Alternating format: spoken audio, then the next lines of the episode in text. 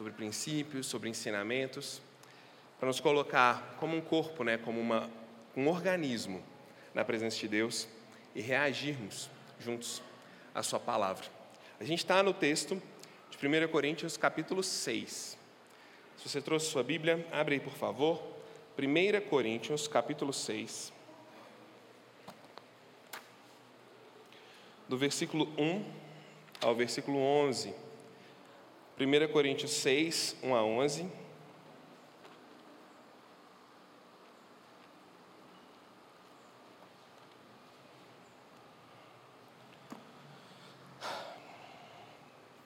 Eu vou fazer a leitura do texto para nós, eu vou ler na revista atualizada hoje, segundo Gabi, a versão do mestre Yoda da, da Bíblia. 1 Coríntios capítulo 6. Aventura-se algum de vós, tendo questão contra outro, a submetê-lo a juízo perante os injustos e não perante os santos. Ou não sabeis que os santos hão de julgar o mundo? Ora, se o mundo deverá ser julgado por vocês, sois acaso indignos de julgar as coisas mínimas? Não sabeis que havemos de julgar os próprios anjos, quanto mais as coisas desta vida? Entretanto, vós, quando tendes a julgar negócios terrenos, constituís um tribunal daqueles que não têm nenhuma aceitação na igreja. Para vergonha vou-lo digo: não há porventura nem ao menos um sábio entre vós que possa julgar no meio da irmandade? Mas irá um irmão a juízo contra outro irmão, e isto perante incrédulos? O só existir entre vós demandas já é completa derrota para vocês, porque não sofreis antes a injustiça, porque não sofreis antes o dano, mas vós mesmos fazeis a injustiça e fazeis o dano, e isto aos próprios irmãos. Ou não sabeis que os injustos não herdarão o reino de Deus? Não vos enganeis, nem impuros, nem idólatras, nem adúlteros, nem efeminados, nem sodomitas, nem ladrões, nem avarentos, nem bêbados, nem maldizentes, nem roubadores herdarão o reino de Deus. Tais fostes alguns de vós, mas vós vos lavastes, mas fostes santificados mas fostes justificados em nome do Senhor Jesus Cristo e no Espírito do nosso Deus. Vamos orar de novo? Senhor, obrigado pela tua palavra, obrigado por cada, cada elemento que o Senhor usou na história do cristianismo para que a tua palavra chegasse até nós e pudéssemos lê-la, estudá-la e pensar sobre ela. Temos muitas coisas para tratar em 1 Coríntios, nós, Deus, tentamos ser o mais exaustivos possível, mas o Senhor sabe o quanto é uma tarefa exaustiva tentar cobrir todas as verdades presentes aqui. Então, que o teu espírito realce as verdades que o Senhor quer que a tua igreja apreenda nessa manhã. Nós confiamos nisso. Eu sei que o Senhor ama a tua igreja muito mais que qualquer um de nós, afinal, o Senhor é quem morreu por ela. Então, fala, apesar de mim, apesar de nós, que, que a tua palavra nos desperte. Também eu te peço que o diabo, nosso adversário, não nos acuse de pecados já confessados e perdoados pelo sangue de Cristo, que a nossa atenção não seja roubada e que o foco seja o Cristo. Em nome de Jesus eu faço essa oração. Amém.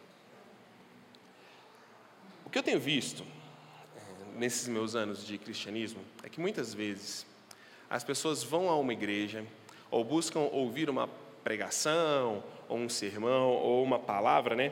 Como alguns gostam de dizer, porque estão procurando respostas para os seus sofrimentos, para as suas demandas, para as questões da vida. Normalmente, como toda e qualquer pessoa normal, lidamos com várias questões. Questões existenciais, questões financeiras, questões relacionais, de todos os tipos. E nós, muita, com muita frequência, chegamos na igreja esperando uma resposta para aquilo. Quase que como se estivéssemos esperando uma dosezinha de dopamina extra no culto a Deus. Mas nem sempre o texto vai de encontro àquela necessidade específica que a gente está passando. Nem sempre a palavra fala exatamente para aquilo que eu estou vivendo. E o texto de hoje, o de semana passada, o de semana que vem, e o das próximas três semanas, eles são mais ou menos assim. Grande encorajamento para você voltar. Eles são mais ou menos assim. Porque a gente chega com muita expectativa e com muita coisa em nós, e de repente o texto joga a gente para um lugar assim que se fala: peraí, eu não anotei a placa do caminhão que me atropelou. Não percebi. Mas deixa eu te falar uma coisa. Quando esses textos supostamente fracos ou descontextualizados, ou às vezes difíceis, são observados. E as lições que tem neles são digeridas por nós, como indivíduos e como igreja, eu diria que muitas das questões que temos no dia a dia são tratadas nas suas raízes.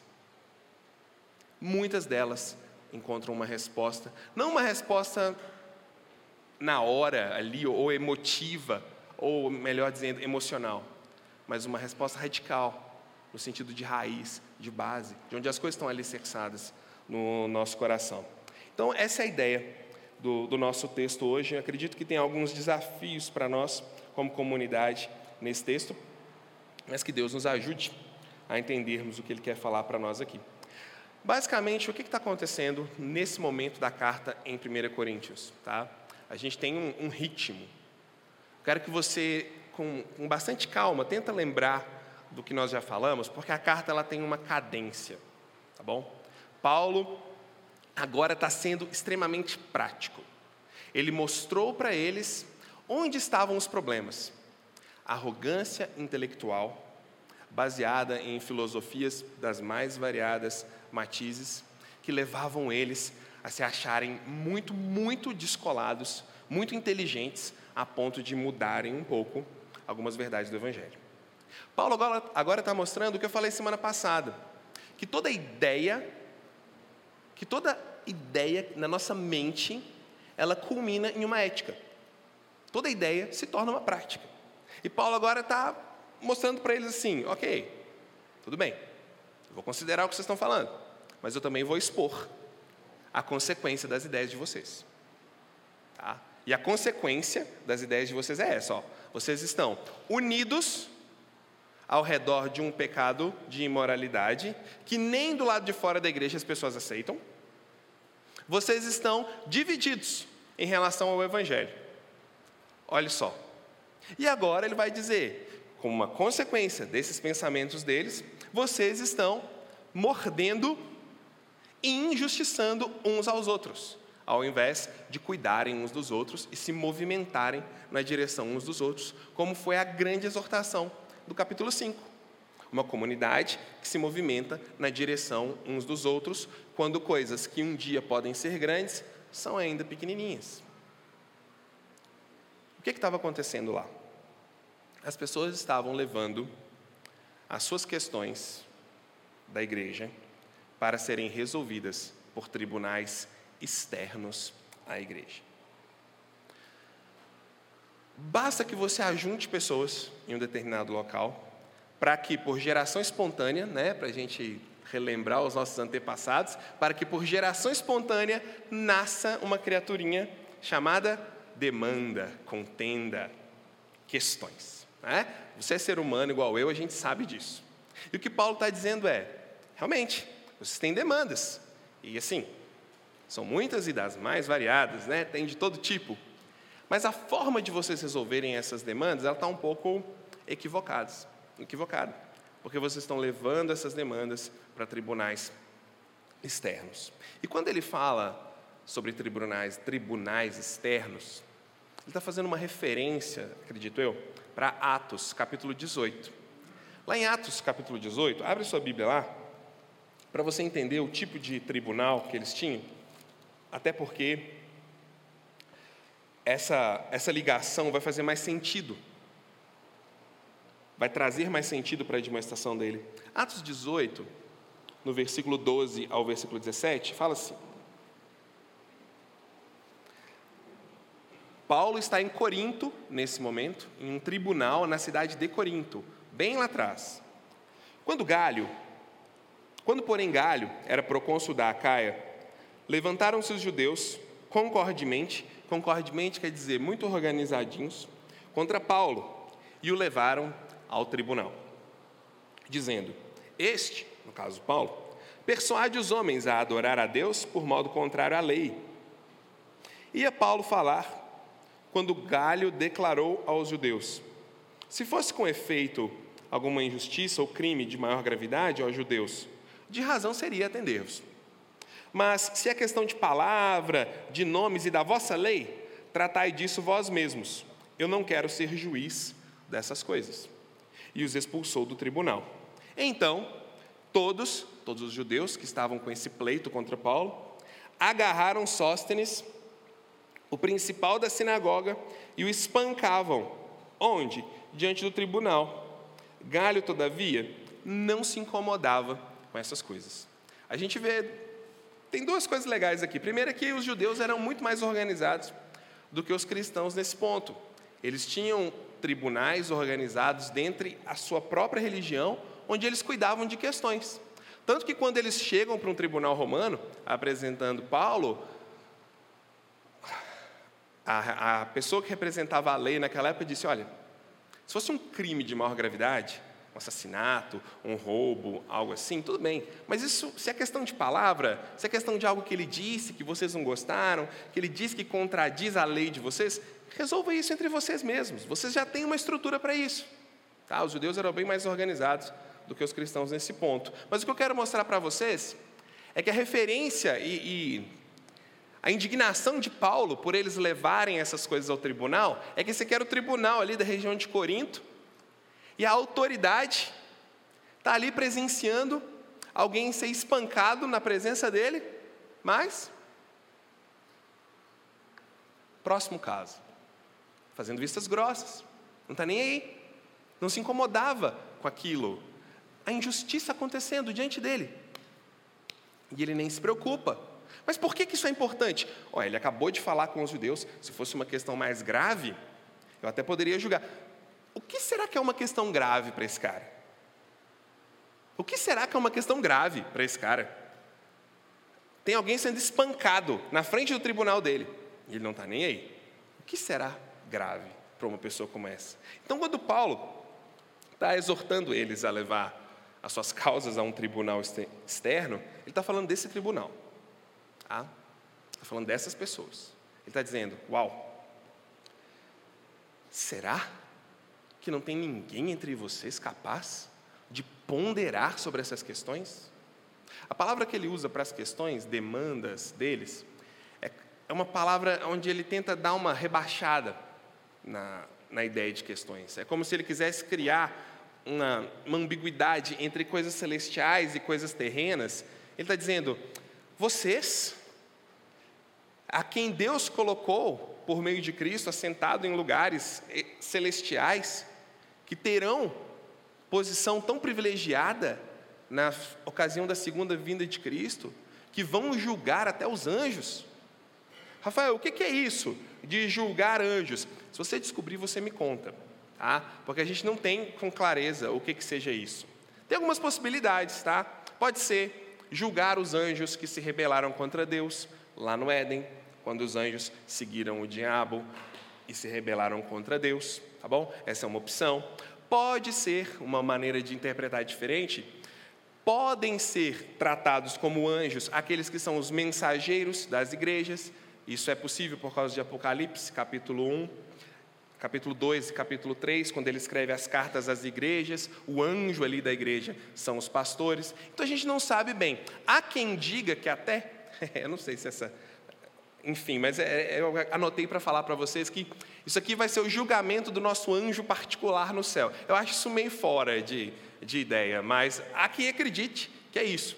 Mas o que Paulo quer dizer, independente da resposta, é: vocês terão uma posição de autoridade e de discernimento sobre coisas espirituais. E sobre coisinhas terrenas, vocês precisam de alguém que nem conhece Deus para julgar? Capítulo 2, versículo 16, Paulo diz: Vocês têm a mente de Cristo, de 1 Coríntios. E agora vocês precisam de alguém que não tem a mente de Cristo para ponderar questões entre vocês? Que questões eram essas? Primeiro, Paulo diminui a ideia de questões. Segundo, de que tipo? Do mais variado tipo, porém tem uma questão que sobressai: aquela relacionada a Isso, cash, bufunfa, capilé, né? grana. Essas são as mais complicadas. Questões desse tipo. Comprou um terreno, alugou um negócio, vendeu um burro, comprou uma jumenta, enfim, questões financeiras que eles não conseguiam resolver entre eles. Imagine a perplexidade dele. Tá? Olhando ali, pessoas que têm a mente de Cristo, que foram convencidas pelo Evangelho, que têm todos os dons, como ele fala no capítulo 1, mas não conseguem decidir quem é o responsável por assumir uma responsabilidade financeira. Quem é o responsável por ceder? Quem é o responsável por se desculpar, dar um passo atrás e tratar da situação? Ele estava perplexo. E tudo isso é uma maneira clara dele mostrar para eles o resultado dessa suposta iluminação intelectual que vocês tiveram é esse.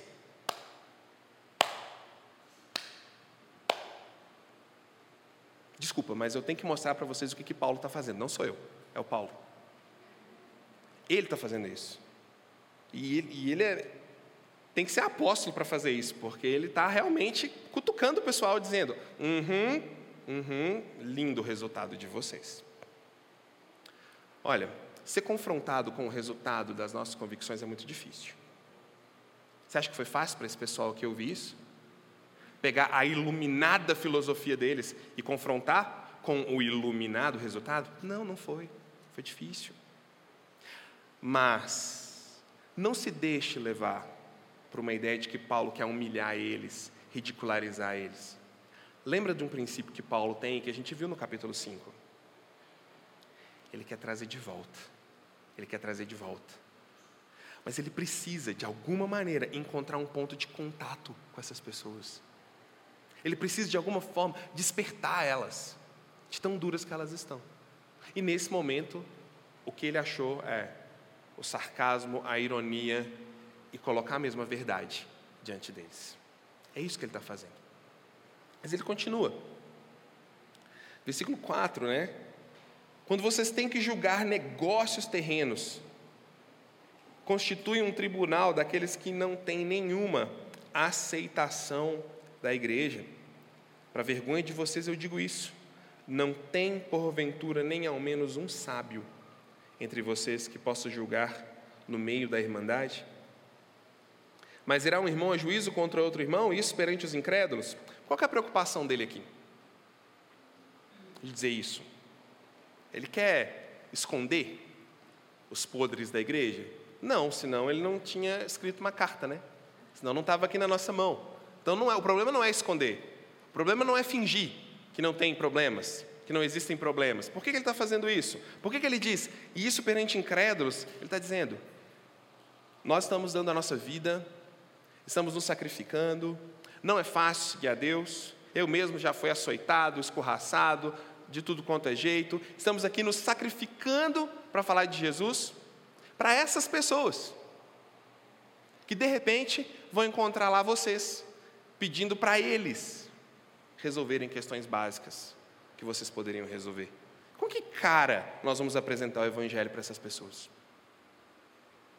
Na década de 90, a gente teve um grande crescimento na curva de processos litigiosos de religião. Tá?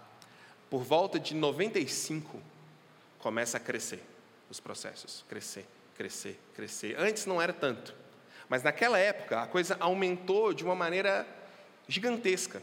E o que os advogados e os juristas encontravam é que eles não sabiam como lidar, não tinha jurisprudência para isso. E enquanto eu pesquisava, eu encontrei muitos casos em que o juiz mandava as pessoas abrirem 1 Coríntios 6 na audiência. Já ouviu falar de algum desse? Diego? Pois é, eu fiquei impressionado também. Ele abria 1 Coríntios 6 e fala, mas me fala uma coisa, você é evangélico, né? É, sou. Aham, sim, sim, doutor, sim. Você também é sim, doutor. Tá, mas vocês não têm um jeito de resolver isso entre vocês, não? Aí criou-se uma jurisprudência, né? Para isso. Os próprios juristas ficando absortos com isso. Um disse: Eu sinto vergonha quando isso acontece. Ele diz: Eu sinto vergonha dos meus amigos cristãos, das pessoas que seguem o Evangelho, de chegar numa situação dessa, que poderia ser resolvida entre eles. Mas tem um Deus que fala, tô, meu dedo está coçando um pouco, tem um Deus que fala muito alto. Tá bom? Por incrível que pareça, as denominações que mais, que mais sofreram com processos litigiosos, religiosos, são as denominações que acreditam na teologia da prosperidade, comendo do próprio veneno diante dos tribunais. Que vergonha, não é? Que vergonha. Imagine, está conversando com alguém. Ah, você é cristão? Ah, conversei com dois outro dia, eles estavam brigando para saber de quem era a bicicleta. É isso que Paulo está enfrentando aqui. É essa situação. A cara dele estava corando quando ele sabia disso. E ele está alertando o pessoal: gente, ué, tira o ai. Gente, que isso? Nós somos cristãos, nós temos já uma estrutura para resolver essas demandas. E ele continua: só existir entre vocês demandas dessa natureza já é uma completa derrota. Por que, que já é uma completa derrota? Porque ele está falando com o povo do perdão, com o povo do amor, da misericórdia. Ele está falando com o povo de Gálatas 5,22. Sabe o que tem lá em Gálatas 5,22? Abre sua Bíblia, Gálatas capítulo 5, versículo 22.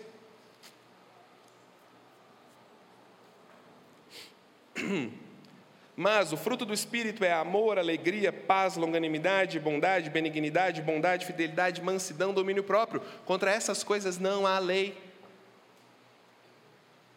Então, quando ele diz, só de disso crescer entre vocês, já é um sinal ruim, porque certos princípios estão sendo deixados de lado, estão sendo abandonados. Parem. Por que não sofreis antes a injustiça? Por que não sofreis antes o dano? Interessante. O que ele está querendo lembrar aqui, gente? E é uma pausa para a gente pensar. Como que é o, o mestre da nossa fé? O mestre da nossa fé, ele é belicoso. Belicoso significa pronto para a guerra, pronto para a luta, matar ou morrer. Nosso mestre é assim? Ele foi assim? O nosso mestre segue disputas até que não haja mais esperança ou formas de se resolver? Não. Paulo está falando de um Jesus que morreu pendurado numa cruz do lado errado do muro, do lado de um monte de lixo, entre ladrões. Quando ele diz: Será que vocês não podem tomar um prejuízo? Assim como aquele que foi levado como ovelha muda diante dos seus tosqueadores, porém, ele não abriu a boca aquele que foi contestado, que quando estava lá pendurado numa cruz gritaram para ele: Se tem poder mesmo, desce daí e mostra o teu poder para nós. Mudo, calado, rejeitando inclusive uma boa dose de anestésico, que tornaria a cruz uma bela de uma viagem, mas ele rejeitou.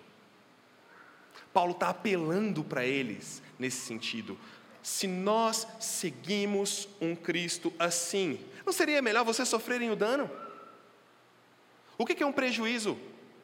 O que é viver com um prejuízo? 60, 70 anos, diante de uma eternidade, um estado de tempo de glória. O que é abrir mão de algo agora e receber na glória a inacessível coroa de Cristo? O que é absorver o dano como seu mestre absorveu e entregar a graça? Porque Paulo está falando do Jesus que quando via um leproso, todo mundo se afastava, todo mundo corria, Jesus ia lá e tocava.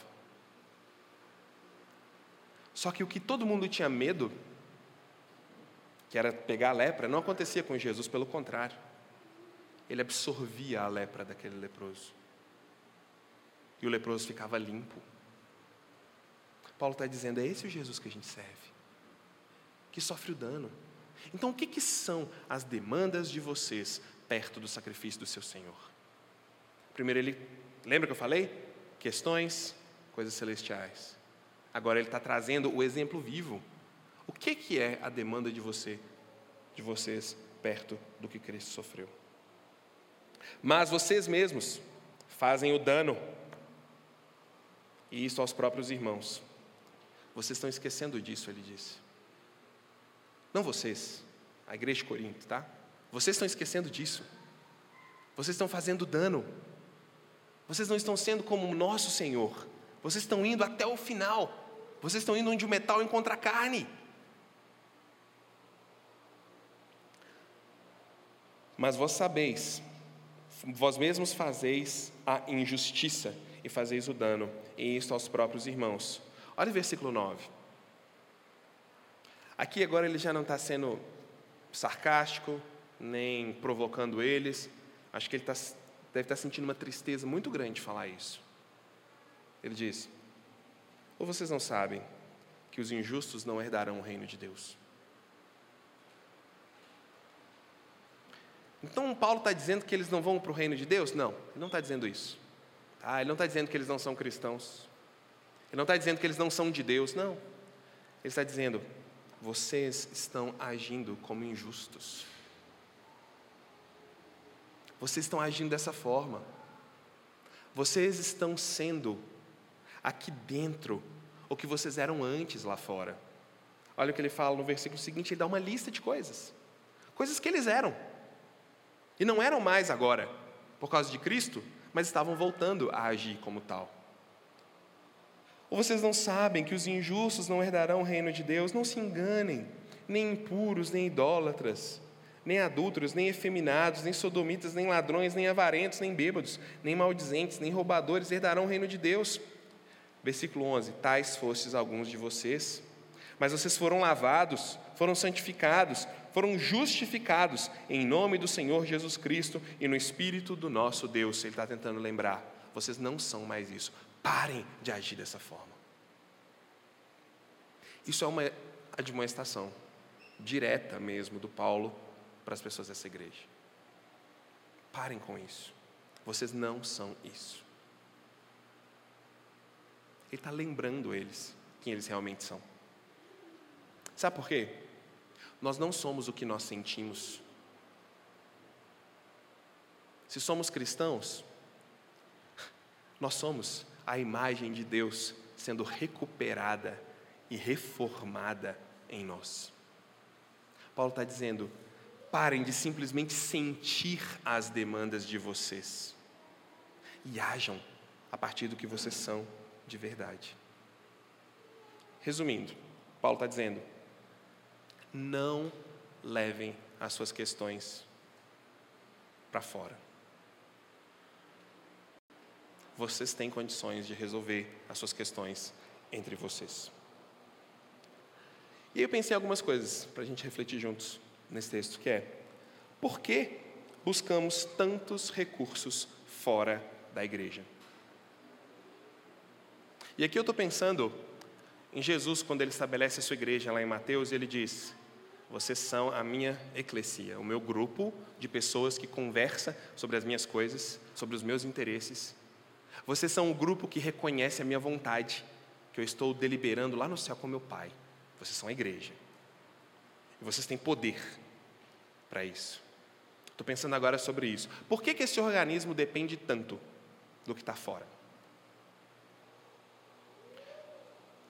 Tem uma época muito, muito interessante da história que alguns chamam de Idade Média, né? Tomar cuidado de falar de história aqui perto da Cláudia, mas a Idade Média, que lá no início, Santo Anselmo de Cantuária, ele diz o seguinte, por volta de 1300, 1030, credo ut intelligam, era o mote dele, creio para entender. Fé, razão, mas a fé como base. Nós temos algo metafísico maior do que só o que a gente está vendo. E quando eu penso nessas coisas, eu tenho ferramentas para encarar o mundo material e viver nele, e pensar sobre ele, e entender esse mundo. Por isso eu creio para entender. Só que, dentre as muitas tretas que a gente tem nesse período, também chamado de período escolástico, que é uma tentativa de equilibrar fé e razão. A gente chega em 1300 e pouquinho, 1300 e pouco, tem um camarada chamado Guilherme de Ockham, muito influenciado pelos muçulmanos, por, pelos pensamentos de Aristóteles. De repente, ele promulga uma tese que é a seguinte: aquilo que é evidente, que eu posso ver, tocar, perceber, isso é o que existe. O que passa disso é desnecessário.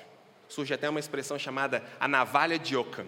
Aquilo que não é evidente, que não é sentido, que não é visto, você passa a navalha, porque isso não serve. E aqui nasce, nesse momento, o que a gente chama de empirismo, cientificismo ou racionalismo extremo. Esse é o berço, lá na escolástica, no ano de 1300. Por que, que eu estou falando isso? Porque aqui abriu-se um ângulo entre fé e razão. Nesse momento, os empiristas da razão começaram a dizer: só o que tem razão é o que vale. Só o que eu vejo, só o que eu sinto, só o que eu ponho a mão, só o que eu comprovo depois, né? As fórmulas e, enfim. E a religião vai se tornando cada vez uma coisa mais personalista, mais íntima, de uma esfera mais privada, individualizada. Mas volta na pergunta que eu fiz. Por que buscamos tanto recurso, tantos recursos fora da igreja? Porque a navalha de Ockham está em você, está em mim. Porque nós muitas vezes acreditamos que a igreja não tem recursos para tratar das questões que nós encontramos na nossa vida e na nossa comunidade. Porque nós pensamos, isso é coisa de fé. E coisa de fé é coisa de fé, a gente não discute, é igual futebol, é igual política, a gente não discute. Vamos aos profissionais. Por isso buscamos tantos recursos fora. Rafael, você está falando contra profissionais? Não, pelo contrário. Pelo contrário, eu mesmo me especializo em outras áreas. Vocês nem sabem. Não estou falando contra. Mas eu estou chamando a nossa atenção para alguma coisa importante. Que estava nas palavras de Paulo de um jeito, mas que talvez para a igreja do século XX, mais inteligente, mais talvez elitizada, mais assim, descolada, talvez sirva.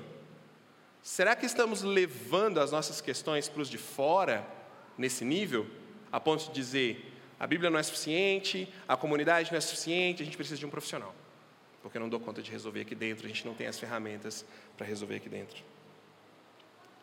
Será que existe? É para a gente pensar, né? não estou nos acusando, eu estou fazendo uma reflexão sobre a igreja para a gente pensar junto. Inclusive, se quiser continuar ela depois, eu vou, eu vou gostar. Mas será que existe uma falta de confiança na sabedoria bíblica para resolver questões? Porque uma coisa é a gente dizer, não, é a Bíblia, é a palavra de Deus. Não, eu creio. Não, no culto. Ok. Mas na hora de resolver as questões, qual o primeiro recurso que a gente busca? Não é à toa. Não é à toa que ele disse, Paulo mesmo disse: olha, fica de olho em pessoas que conseguem manejar bem a palavra, porque ela é uma grande ferramenta, mas precisa ser bem manejada. Então, será que a gente tem, aí é um, é um pensamento, desconfiança, ou será que a gente não conhece mesmo os recursos da Escritura? Acho que a gente tem que ser honesto e pensar, muitas vezes. Será que, o que está acontecendo? Que as nossas questões estão sendo tão, tão expostas? Ah, porque a gente tem que esconder? Não, porque talvez a gente tenha aqui dentro as ferramentas para cuidar.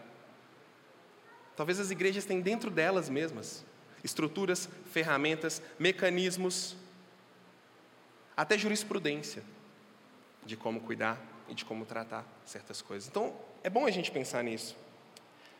Talvez, porque buscamos tantos recursos fora, tem esse empirismo, essa separação, né, entre razão, entre fé, e tratando essas coisas como a razão é mais elevada, a fé é mais pessoal, então a razão ela tem mais a verdade. Será que é falta de confiança na palavra de Deus? Não, a Bíblia já não comunica mais essas questões. Essas questões são as questões do século 21. As que...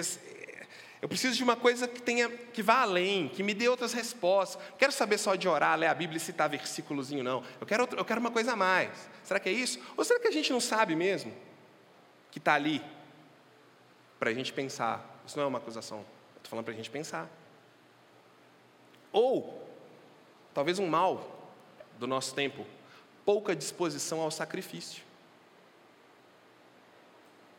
Estava ouvindo um cara falar esses dias, e achei interessante, porque você, talvez como eu, cresceu ouvindo isso. Você tem que fazer o que você gosta. Você tem que fazer o que você gosta. Eu escutava minhas professoras na escola, elas iam ensinar a gente a estudar. Eu fiquei meio viciado nisso, nada contra. Não estou fazendo. É minha história, tá?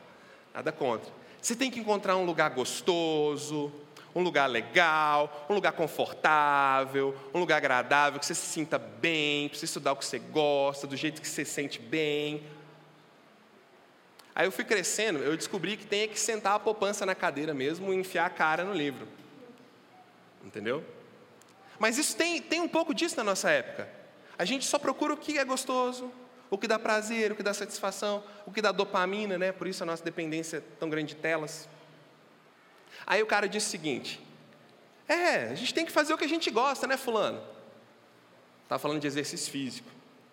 Fazer um exercício que a gente gosta mais, fazer uma coisa que dá mais prazer, uma coisa que dá mais satisfação. Aí o cara falou assim: E se a gente mudasse e começasse a gostar daquilo que a gente precisa? Falei: Não, eu preciso falar isso no culto, porque isso é muito legal. Será que talvez é isso? Será que a gente leva, às vezes, tanto para fora, ou, ou busca tantos recursos fora, porque a gente está buscando alguma coisa mais palatável? Olha, quem é pai vai me entender.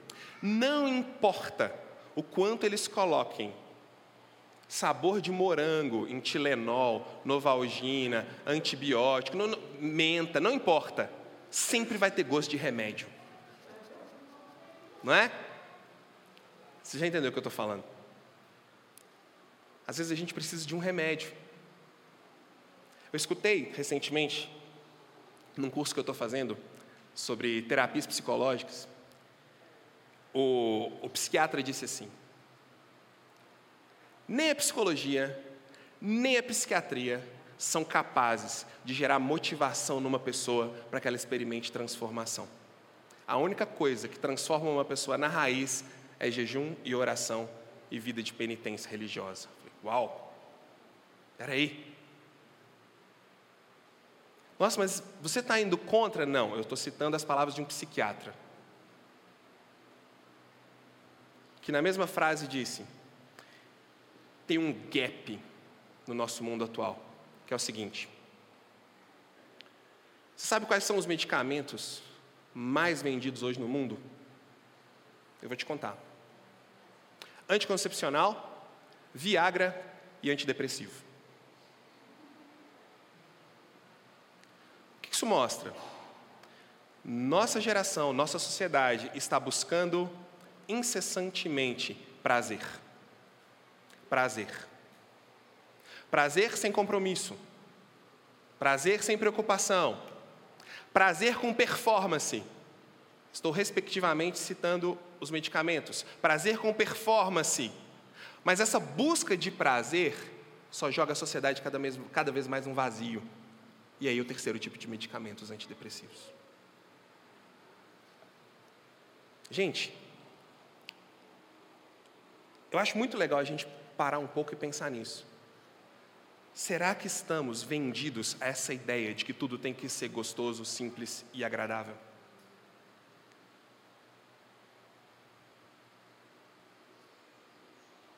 Será que a gente está vendido nisso? Eu percebi que eu estava. Vou contar para vocês por quê. Toda vez que eu ia na academia, eu só fazia o exercício até eu sentir um desconforto e parava.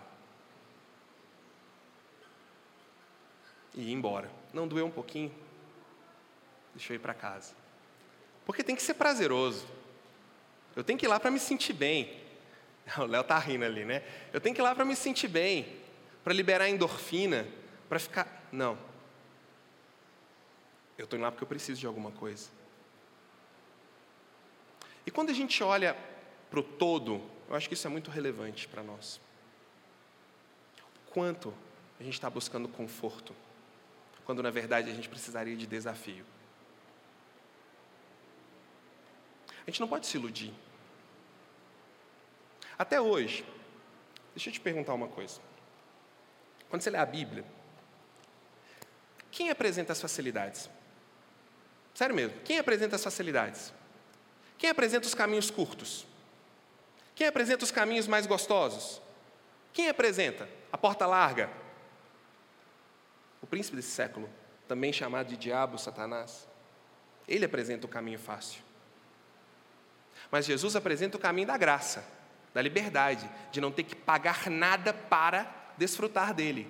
Porém, é um caminho onde autonegação é importante, onde sacrifício faz parte, onde lutar com o próprio corpo, com a própria alma, com a própria vontade, com o próprio sentimento também faz parte. Não é à toa que Paulo fala no capítulo 9, mas eu esmurro o meu corpo, reduzo a escravidão, para que, mesmo que eu tenha pregado para tanta gente, imagina Paulo segurando os cabelos assim, Deus, me ajuda, porque mesmo eu tendo falado para tanta gente, pode ser que eu também tenha errado, e pode ser que eu me perca, então me ajuda.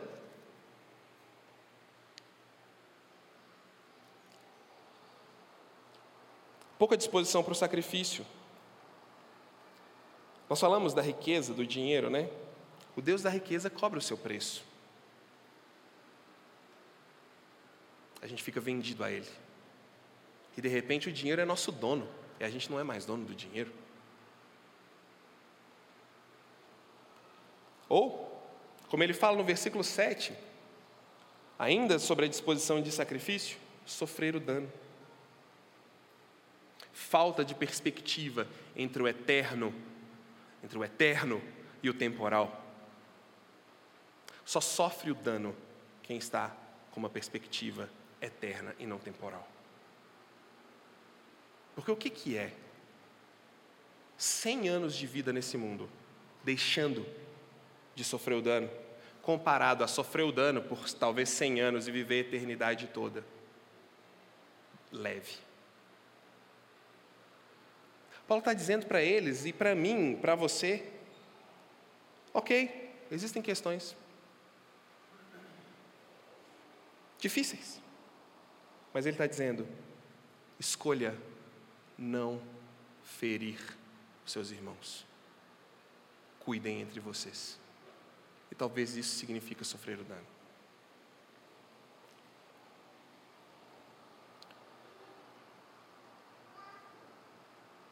Por que buscamos tanto recursos fora, tantos recursos fora da igreja? Talvez por conta do empirismo, do racionalismo, né? a navalha de Ockham. Talvez pela falta de confiança na sabedoria bíblica. Talvez por pouca disposição para o sacrifício. Nós precisamos pensar nisso e ajudar nossos filhos a pensar nisso.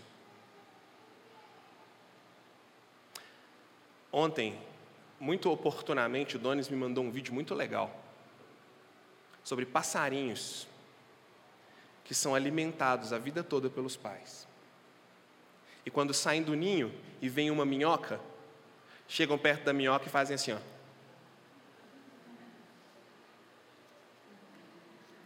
Esperando que a minhoca pule dentro da boquinha deles. Porque eles foram acostumados a vida toda a que alguém colocasse lá. Talvez é isso. Talvez a gente precise parar um pouquinho e, poxa, peraí, ok, será que a gente está cultuando essa ideia de não sacrifício sem perceber? Porque sacrifício e graça não são excludentes. Pelo contrário, só existe graça porque houve um sacrifício muito grande, derradeiro, mas que demanda de nós uma firmeza de caminhada.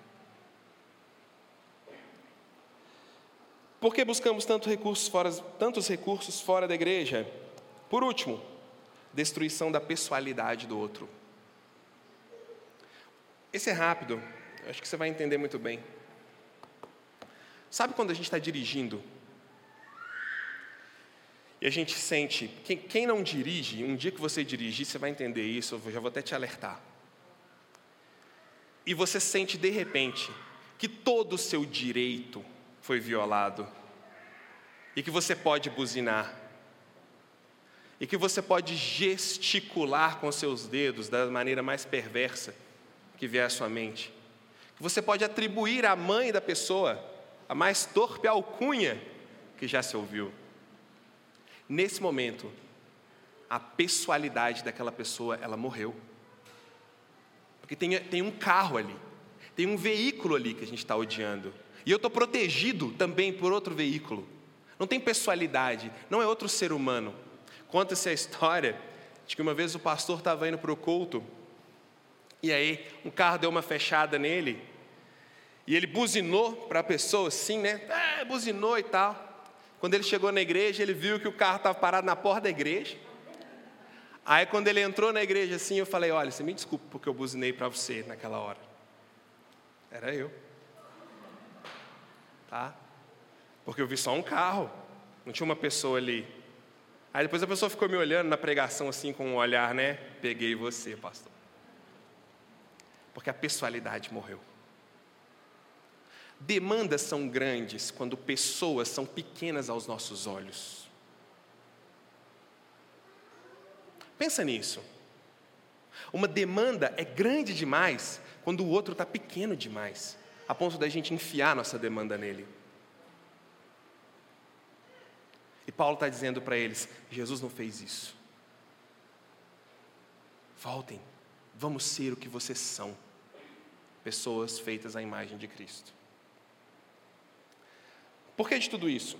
Qual é o desafio que eu acho que esse texto tem para nós, diante de todas essas reflexões, que eu digo, todas são abertas. A gente poderia ter ótimas conversas sobre cada tópico que eu falei aqui. Se você quiser, eu adoraria. Mas qual o desafio, eu acho, para nós, nesse ponto? Primeiro, reconhecer que há na igreja de Jesus sabedoria para resolver nossas demandas. É esperado que haja. Reconhecer que talvez a comunidade pode ser o primeiro recurso e não o último diante de certas situações.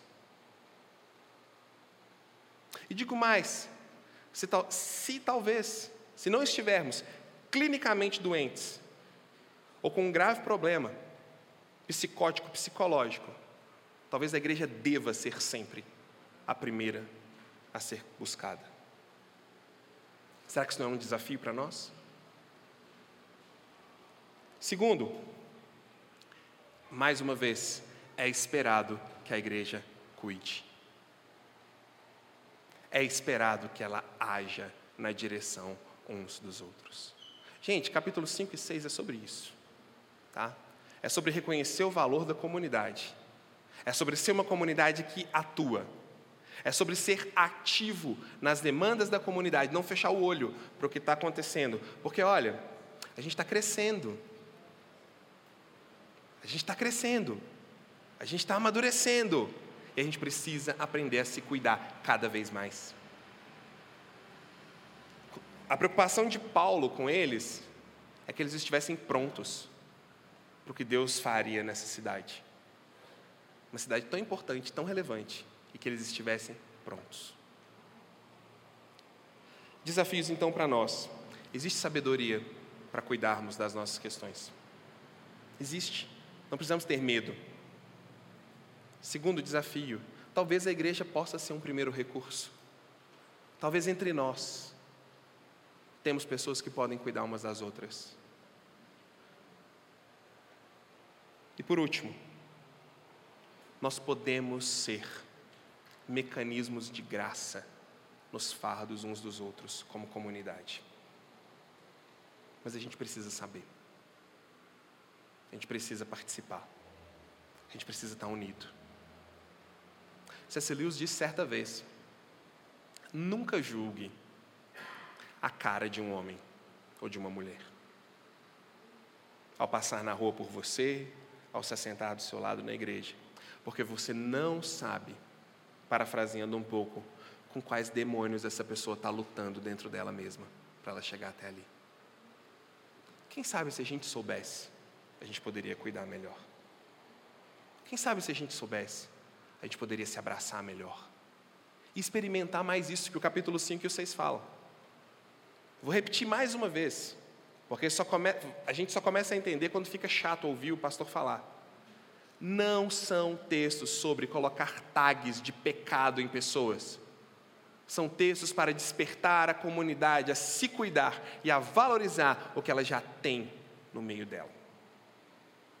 Esse é o desafio. Pertencer a uma comunidade assim é um desafio. Ser uma comunidade assim é um desafio. Mas é para ser um desafio mesmo. É para isso que a gente está aqui para ser luz, para ser sal, para fazer diferença. Mas é difícil, é difícil mesmo. Sinto muito. É difícil, vai ser difícil, até o dia que Jesus Cristo voltar. Mas é para isso que você está aí do lado de quem você está do lado. É para isso que a gente tem um ao outro. Se fosse muito fácil, a gente conseguia sozinho. Eu acho que é difícil de propósito. Acho que Deus, na sua sabedoria, no seu sarcasmo etéreo, Ele fez ser difícil para que a gente conseguisse perceber quem está do nosso lado, sabe? Então talvez é isso. Talvez é só a gente aceitar mesmo que é difícil às vezes, e a gente se permitir ser cuidado e a gente cuidar. Acho que isso é uma grande verdade para a gente fortalecer cada vez mais na nossa comunidade, tá bom? Vamos orar juntos? Senhor Deus, te agradeço e sou grato mesmo porque nesses textos tão difíceis, tão espinhosos de caminhar, o Senhor nos dá desafios tão legais, difíceis também, né? Mas tão legais para a nossa comunidade. Nos ajuda, me ajuda. Que, que o espelho de Cristo esteja em nós nesse sentido. É o que eu te peço em nome de Jesus. Amém.